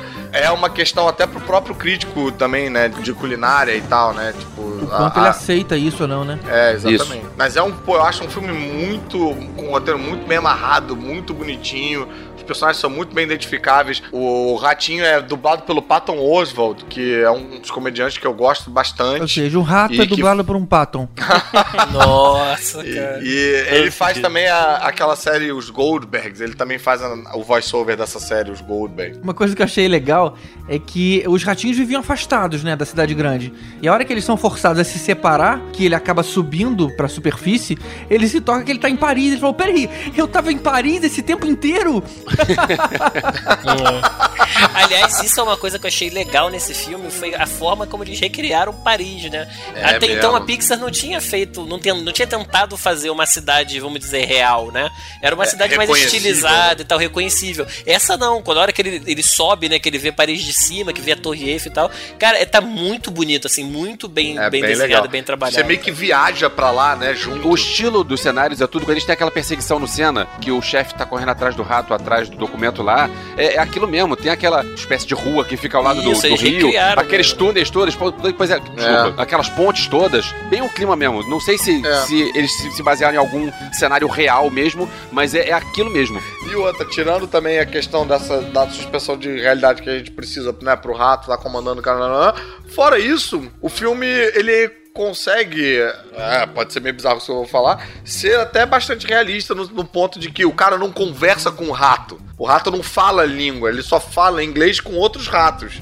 Isso. Mas eles têm a dificuldade de. Eles têm que vencer essa barreira pra se entender. É, O filme respeita essa regra que tem não, em vários né, cursos de roteiro, que é você pode contar uma grande mentira.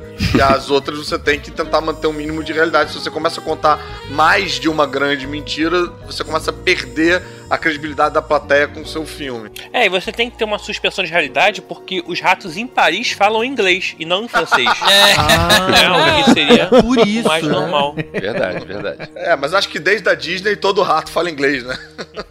Eu lembro muito pouco desse filme. Eu acho que eu só vi uma única vez quando eu fui no cinema. Não me tocou de uma maneira que desse vontade de assistir de novo. Eventualmente, quando passar na TV, eu vejo um trecho ou outro, mas sei lá, não me prendeu. Nossa, eu acho Não muito funcionou legal, cara. mim. Acho que a relação. O que é curioso, porque eu sou gordo e eu adoro assunto de comida, mas. Pô, deu uma outra chance, cara. Aí eu acho a relação do cara com o rato muito legal, a relação do cara com a mulher na cozinha lá do restaurante que eles trabalham é muito legal. O vilão também é um babaquinha bem maneiro. O crítico ele tem fama de ser o cara que vai destruir a reputação do restaurante a ponto de fechar o restaurante. Então o crítico vai lá pra destruir, pra ser o cara que vai ferrar tudo. E aí ele chega pro chefe e fala: "Me surpreenda". E aí o, o Ah. ratinho vai lá fazer um ratatouille, que é aquele prato Nossa, lá Nossa, Aí e quando- a crítica que ele faz no final, Não, e a cara. cena que quando ele bota aquele troço na boca, que ele pega a colherada e coloca na. E ele viaja pega a garfada e coloca na boca e viaja no tempo pra infância dele. Aquela cena é sensacional, aquela cena é muito É, boa. aquilo é, a É. tal do Madalena de Proust que eu tava falando. E a crítica que ele faz, né, que ele narra no final, aquilo, pô, é emocionante, cara. É Foi bem muito bonita essa parte, bem é escrito, é um puta texto, super bem narrado. Pô, só de lembrar eu fico arrepiado também, cara. Muito bom, cara. Vocês já comeram ratatouille alguma vez? Nunca. Eu não, nunca comi. Não tenho coragem. E comi, olhando a mas- cara daquilo, eu também não faço, não faço questão de experimentar, não. Então, eu fui uma vez num jantar desses, que era de um evento que tinha entrada pro prato principal, não sei o que lá, e uma das paradas era o ratatouille. E cara, talvez eu tenha uma reação tão ruim ao filme porque eu comi esse prato e eu achei ruim pra caralho. então pode ser isso. Eu vou tentar liberar esse preconceito, tá? E acabei de olhar a receita aqui, não tem nada que eu gosto, cara.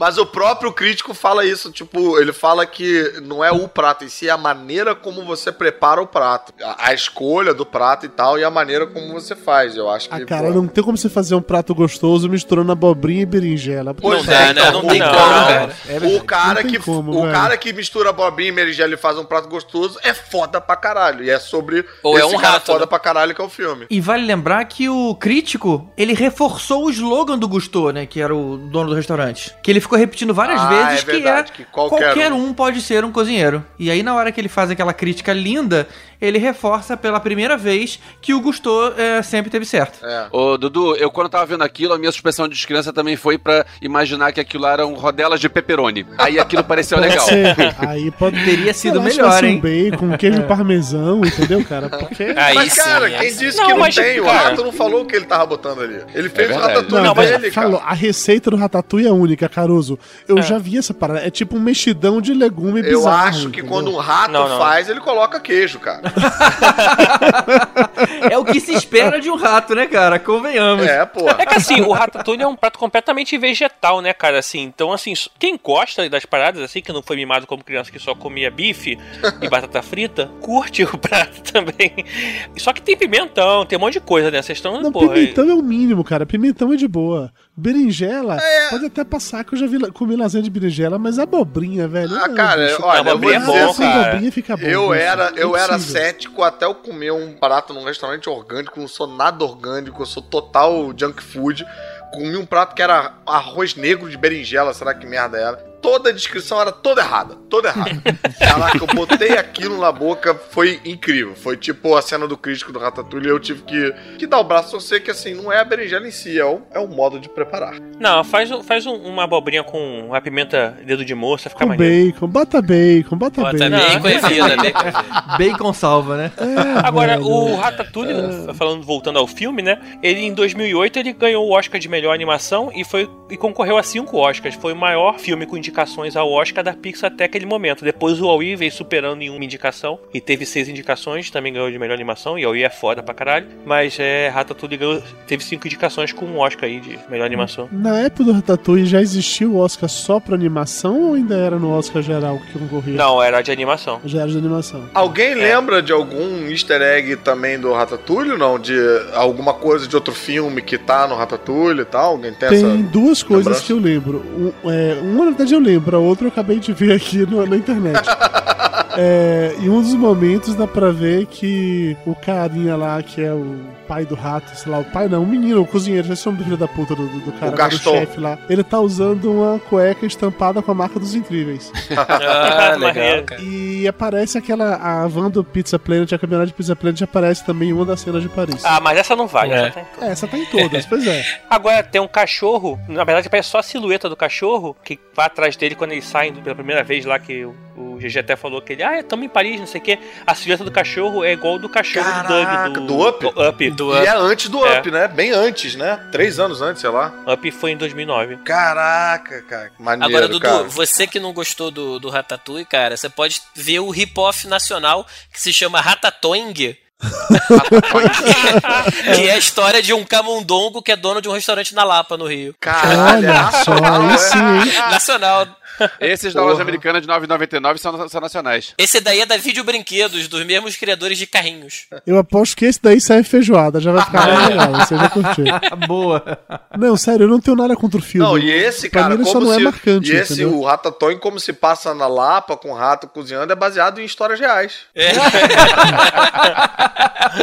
Digo mais, eu fui uma vez num, num boteco na Lapa comer feijoada, que eu acho que chamava, tipo assim, boteco do rato, ou ninho do rato, beco do rato, uma porra dessa. Deve Cara, e tu quer saber pior? Esse filme ainda foi distribuído nos Estados Unidos, cara. O Ratatouille? Ratatouille, Foi. orgulho nacional, pô. Caralho, bicho. Bom, e no fim das contas, a mensagem que o filme acaba passando é aquela clássica que tem em tudo quanto é desenho da Disney, né? Você deve correr atrás dos seus sonhos, que é a mesma do Monstros S.A., de Up, de Vida de Inseto, de Incríveis. Todo mundo acaba caindo nessa pegada de faz o que você acredita que é o correto. Mesmo que pra isso você tenha que botar um rato na sua cabeça. É, menos pra Elvis, que pra ele não funcionou porra nenhuma, que você tem que suspender a descrença e o cacete, né? Alguém aqui sabe cozinhar? Eu não. Só o Elvis sabe cozinhar? Não, Eu não. Eu não. Ninguém sabe cozinhar? Porque, assim, Serve miojo, suco de saquinho e gelatina? É porque assim, pra quem não sabe cozinhar, deve ser ainda mais irritante assistir um, um filme em que o rato cozinha melhor que vocês.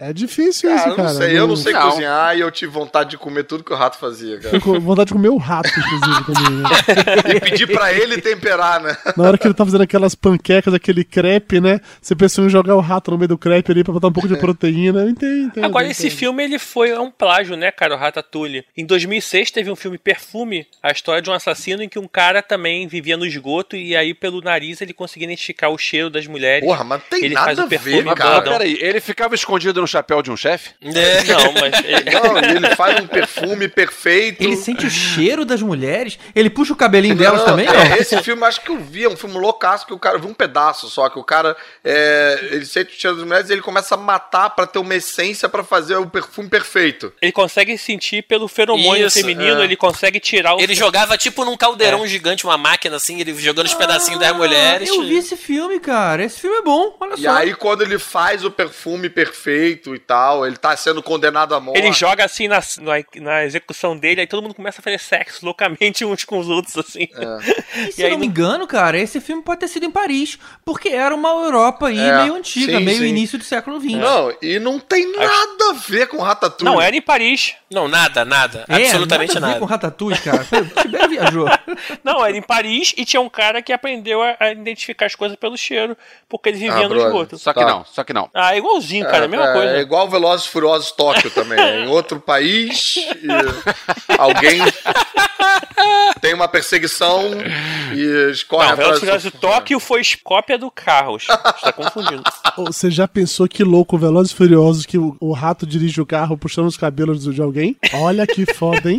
Só não pode ser o Vin Diesel que ele é careca, O né? louco ia ser o Velozes e Furiosos que o Vin Diesel dirige o Steve McQueen. Isso ia ser do caralho. O Relâmpago McQueen. O Relâmpago É, McQueen. Relâmpago McQueen. Relâmpago McQueen. Steve McQueen é o ator. Ah, merda. Se ele dirigisse o Steve McQueen, aí ia ser maneiro pra caralho.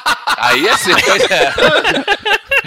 Não, e o mais foda seria se o Ratatouille tivesse controlando o Vin Diesel. Caralho. Porque não vi tem cabelo. uma merda. Cara, a gente já enlouqueceu aqui, a gente já surtou. Vamos mudar de filme? A gente não tem mais pra onde ir, cara. É, GG, acha um ponto de corte aí, vamos que vamos, GG. Isso aí. É, cara. Acho que uns 10 minutos atrás teve um. Eu vou ver o que eu consigo fazer aqui. É, né? O ponto de corte foi em vida de inseto.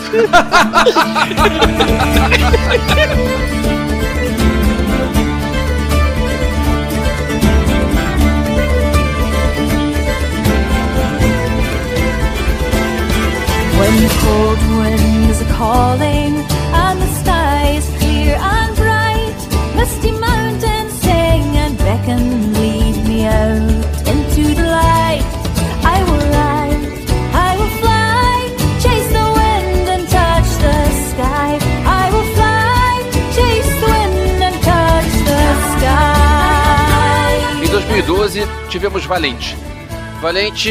É uma tentativa da Pixar de trocar de lugar com a Disney, acho que a gente já falou isso outro podcast, porque Sim. em 2012 a, a Disney fez Detona Ralph, que parece Pixar, e a Pixar fez Valente, que parece Disney. Não, não Exato. parece Disney, é Disney. É Disney, Inclusive, princesa, é filme de princesa, cara. É É. difícil, É é uma um princesa. troca-troca ali, né? Tipo, Pois é. a semana do chefão está maluco. Eles foram almoçar, um deixou o roteiro em cima da mesa, quando foi pegar, trocou e vambora, cara. Isso. É aqueles casos de novela, né? De dividido na maternidade lá, trocado na maternidade. O, eu revi o filme agora, mas é, o filme, se por um lado tecnicamente o filme é impressionante, é um absurdo de muito bem feito, a história blé. Não, não acho não, cara. Ah, gente, a história é bem uh, whatever, cara. Não- Esse, pra- não me empolgou junto com muito, não. Carros, Esse é um dos filmes mais fracos da Pixar pra mim, cara. Eu acho carros melhor. Eu também acho carros melhor. Ah, não é não, cara, não é mesmo. Também não acho. Eu gostei, gostei mais de Valente. Não, também não. Eu gosto muito do que Brave representa mais do que o filme em si, entendeu? Concordo com você. Você tem uma, a protagonista feminina e decidida e tal, e até aquele cabelo desgrenhado. Isso é uma questão muito Ela é ruiva, pra isso é bacana. Isso, isso é É, melhor não, do que qualquer coisa no carro, ela porque ela é ruiva. ruiva e, e isso traduz pra gente aqui no Brasil de uma outra maneira que também é o cabelo sarará, que tem muita gente que tem meninas que tem o cabelo sarará e não tem uma boneca que representa o cabelo dela, sabe? Porque os cabelos são todos louros e perfeitos e lisos e tal. Pô, o cabelo faz parte da personalidade e ela se aceita e tal. Entrando na história, a Mérida, que é a protagonista, ela era uma princesa que gostava de fazer só o que era permitido pros meninos fazer. Então ela, ela cavalgava, ela caçava com arco e flecha, ela ia nos lugares perigosos e a mãe dela ficava incomodada com esse comportamento que não era nada feminino da filha. E estavam naquela época medieval, aonde a filha, eh, casamentos arranjados, fortaleciam reinos e aquela baboseira toda daquela época. Então o que aconteceu? Ela começou a pedir pro rei acelerar logo a- aquele processo de casamento dela, que ainda não tava na época, mas falou, cara, dá um jeito logo nessa menina e convoca aí os clãs próximos pra apresentar os filhos pra eles disputarem a mão da princesa. E aí nessa hora ela se revolta, falou, cara, como assim? É, um eu não tô na idade de casar e, e não tem essa de me disputarem, né? Então ela acaba criando um, meio que um incidente internacional ali. internacional é foda. acaba criando um incidente ali entre os reinos, porque ela escolhe uma, uma luta, né? Uma forma, ela diz que todo mundo tem que usar o arco e flecha, e ela derrota, ela mesma derrota todo mundo na própria modalidade. A mãe fica furiosa com essa ousadia dela, e eles têm uma briga feia e ela acaba fugindo. Tem uma coisa que é bem interessante que assim, ela luta pelo direito dela mesmo pedir a mão dela, pra ela ser dona da própria mão. É. Isso, é isso. Isso eu acho uma Exatamente. imagem legal, assim, de tipo, né, de, de se passar pras crianças, pras meninas desde pequeno, que tem essa divisão de menina brinca de boneca, que é basicamente uma, um treinamento pra você cuidar da casa, você brinca de cozinha, de chazinho, cuidar de bebê, e os meninos brincam de coisas maneiras, né, de carrinho, de tiros, blá, blá, blá, blá, e tem essa meio que essa distinção quase doutrinadora dos brinquedos de infância. Sim. E a Brave vai meio que na contramão, assim. E aí a menina que eu acho que é Merida e não Mérida. É merda. Não é Mérida, é Mérida porque Merda. eles chamam inglês ela de Mérida. Mérida. É, mas na dublagem em português tá Merida. É Que nem não soube traduzir. Tá, a Merida ou Mérida. Chama de bosta.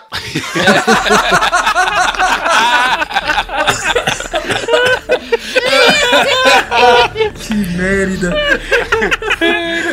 E aí ela, ela encontra uma bruxa e faz um feitiço é, pra. Peraí, peraí, peraí. Que riso. eh, Deixa eu repetir esse riso do Tibério, cara. Ele tentou fazer o riso do Ele Zacarias. achou que ele fez o Zacarias. né? Aí ela encontra uma bruxa pra fazer e pede um feitiço pra tentar Pra mudar a mãe. pra tentar se livrar da mãe e acaba que ela não sabe, ela não lê. Não, pra se livrar não, miúdas. pra É, mudar pra se a mãe. livrar, ele Pra quer, ela mudar. quer matar a mãe, né, porra? Mas é quase isso, né? Ela não lê as letras miúdas do feitiço e acaba que transforma. a- o feitiço era pra transformar a mãe numa ursa. E aí, a parte técnica disso, tem uma hora que a mãe, que ela tá um urso, né? Tá no rio aprendendo a pescar. Cara, aquilo parece um filme de tão bem feito. É o mesmo. pelo, a, a água batendo, a água do rio, o pelo do urso molhado. Cara, aquilo é um absurdo É, é de, bem maneiro. bem feito. Não, e o cabelo da menina, e, o- e os pelos do pai também, né? a pele que o pai usa e tal. Não, e o É pai tem mais de 3 milhões de pesos. Sacanagem. É, porra. É, e é- isso é baseado numa lenda celta, né? Essa, Uhum. essa história aí da a menina, a mãe da menina virar urso, tananã, é uma É, um- é- baseado em fatos reais. E aquele negócio das almas virarem os wisps, né? Virava tipo uns espíritos e tal. Acho que foi a primeira vez que a Pixar, ou até a própria Disney, falou, né, de algo que poderia ser relacionado a, a- Religiosidade. algo meio religioso, né? Assim, de espírito e tal. Eu não lembro de ter visto isso em outra vez, né? É, Talvez por ser um não. negócio celta, eles respeitaram, né, a coisa original, né? Mas É. normalmente eles não se envolvem muito nesses negócios de crenças e tal. Esse filme, ele assim, o Dudu falou que não gostou muito e tal. E assim, a questão dele que eu acho que ele realmente ele é, ele é pra um público mais infantil mesmo. Ele pega muito da questão das princesas da Disney pra trazer aquilo pro público infantil. Então acho que ele, ele- assim, a história é fácil de digerir, assim, as coisas são muito simples. Não tem um, um nível de complexidade que a gente é mais velho e espera ver no filme, né? Já começa que o filme não tem um vilão, já começa por aí, entendeu? É isso que eu ia falar agora. O que eu achei de muito importante foi a a quebra desses dogmas que a gente tá acostumado nos desenhos. Primeiro que eu concordo com o Dudu, não tem vilão. A bruxa não era má. Ela pediu um feitiço e ela fez um feitiço. Inclusive tinha um andu no feitiço. Não tinha que cumprir nada maluco, não. Ela falou assim: olha só, se você se arrepender, faz tal coisa que daqui a, sei lá, uma semana, ou não, três dias assim, a parada volta ao normal. Aí ela tinha que resolver um enigma lá maluco. Mas a outro, o outro ponto importante é que não tem uma necessidade de um príncipe na história. Isso, então, no isso. fim, no fim, ela não se apaixonou por alguém. Ah, esse cara que eu quero. É. Não se menciona isso. Ela só falou: esses caras aqui eu não quero. E, e pronto, viveu sozinha na boa. Não, e outra na- coisa na também, dela. essa história toda da ursa, do perigo, blá blá blá blá, no fim das contas é bem uma metáfora também pra esse período da pré-adolescência, da, que a menina se afasta da mãe. E é meio que elas aprendendo a se respeitar e a. Porque a mãe também tem uma visão da filha, que é meio doutrinadora, e a filha também tem uma visão da mãe, que ela não entende os encargos que vêm de ser rainha, né? Que vem de ser mãe, que os- as preocupações que ela tem. Ela não entende aquilo que vocês falaram do incidente que ela causa entre os clãs, não sei o que. Tá, então tem uma aproximação das duas através desse distanciamento, quando a mãe vira ursa, quando elas chegam nesse extremo, elas têm que meio que se reaprender a relacionar, né? E isso eu acho que também é um negócio que ele fala, ainda que inconscientemente, com toda menina que tá crescendo vendo esse Eu, desenho. eu acho que a história ela é muito focada, assim, estou falando, pra meninas e pra meninas mais novas, realmente, né? Pra crianças do sexo feminino. Então não é que é ruim, é que não fala comigo. É, o filme, ele é bonito pra cacete, mas a história não, não é pra mim. Eu acho legal que ela atinge e fala com muita gente, porque o Caruso tava comentando sobre ter ido na Disney, tá ter ido recentemente. Cara, a Mérida faz um puta sucesso entre as meninas, velho. Faz um puta sucesso. Todo mundo se legal. vestir dela e tal, e usar as roupas. Se vocês procurarem na internet, tipo, fotos relacionadas com isso, tem um monte de menina vestida de Mérida, porque ela é a primeira princesa da Disney que é fodona, que faz e acontece e tal. E isso eu acho sensacional, realmente. Adoro Tem Vilão, adoro o final desse jeito. É, não. É, a Mulan não é princesa, mas é fodona. Sim, mas não é uma princesa. Essa é a primeira que é princesa do jeito princesa de ser. E eu acho que também tem isso, dela ter o cabelo desganhado, dela não ter que estar certinha, dela não ter que ser mulherzinha, entendeu? Ela, ela representa uma outra possibilidade, porque até então era bem caretinha, né? Agora, sabe o que, que fudeu mesmo a América? Frozen, cara. Frozen acabou com a merda, porque assim. Atropelou, né? Veio logo depois, né? Trouxe duas protagonistas e assim, uma era meio estilo da merda, que era mais nova, que era a Ana, que queria fazer qualquer coisa, que assim, era mais jovem, mais brincalhona, e a outra era mais certinha, que tinha o poder. Então, assim, as crianças, as meninas principalmente, né? Espero, acabaram se dividindo entre a- as duas, né? Esse lance da Frozen eu acho que vai um pouco de embate com. Isso também que o, essa questão que o Eduardo levantou e tal, que eu acho que. Tem duas coisas que na verdade são opostas, isso que eu vou falar. Uma é que um, eu não gostei do desenho da Frozen, achei chato. Não, eu achei mala, não rolou pra mim. Tamo junto. É, pô. É mesmo? gostei pra caramba. Eu gostei Pô, não gostei, Eu gostei, mesmo, cara. eu Não, gostei. não rolou, não, não entendi qual era o Aue todo por trás disso. Só fui entender depois pelo aquilo que o desenho representa e tal. Mas o desenho em si eu achei um pouco mala. Mas eu reconheço que o desenho, por exemplo, tem músicas marcantes, tem hits, assim, que as pessoas né, curtem cantar e tal.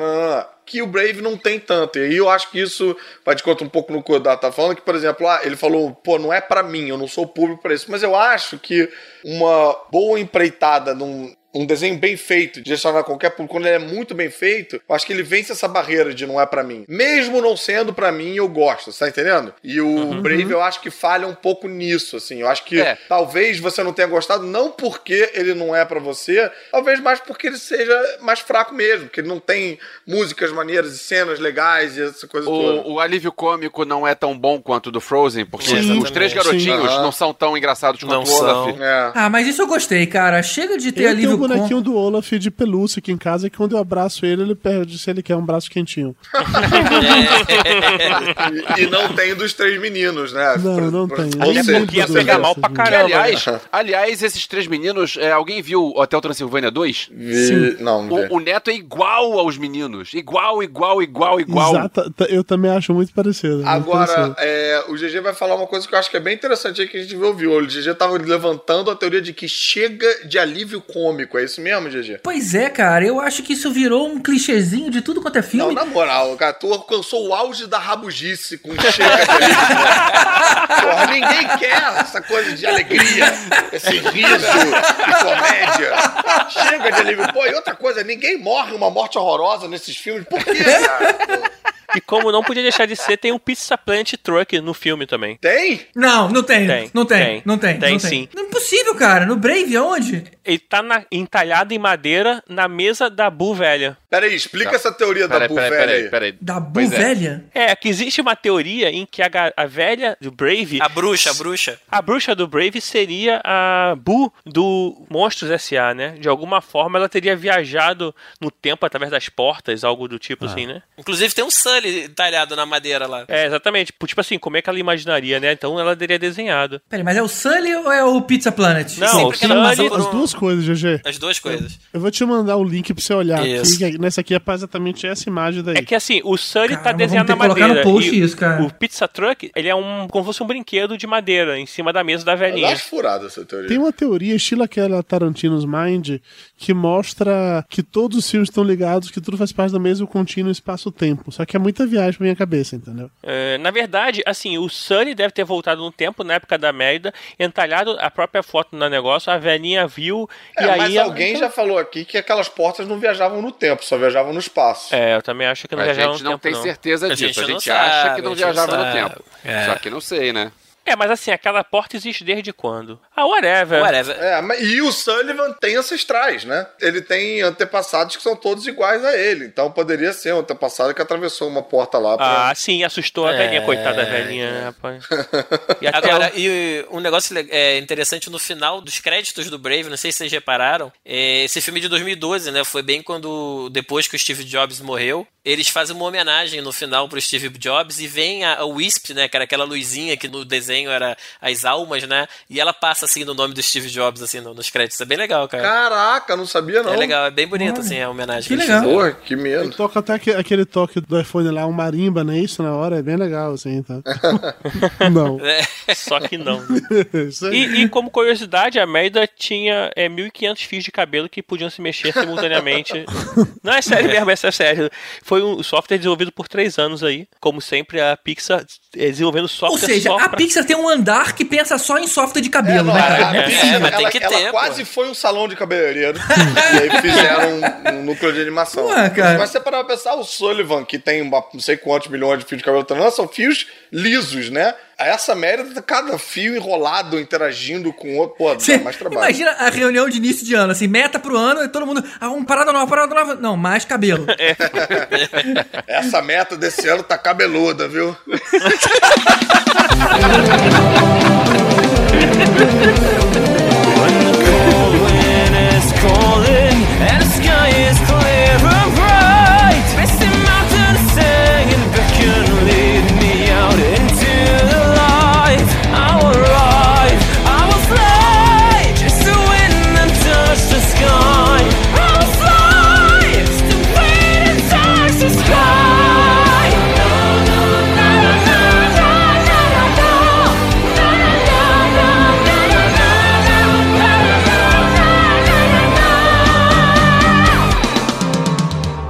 Mas fala, Elvis. Não, o que eu ia falar não adianta, ué. Tu ia falar. Pegou Não, pilha, fala. pegou pilha. chateadinho. pilha, caramba. Não, não é pilha. Só eu, eu ia falar, vocês já, já zoaram tudo, então Não, acabou, não deixa eu falar. Próxima, próxima- Não tenho, não tenho o que falar, cacete. Já falei, já foi, já foi. Ia falar que precisa de uma suspensão de descre- de descrença grande, porque o, o troço é, é, é o rato que cozinha e não ia funcionar desse jeito. E não, vai- não- não tem como funcionar um troço André, desses. de- deixa eu puxar a sinopse. Tá. Elvis deu uma mirandada aí, hein? Não me- Tá mirando pra geral, mano. Eu tive, eu tive déjà vu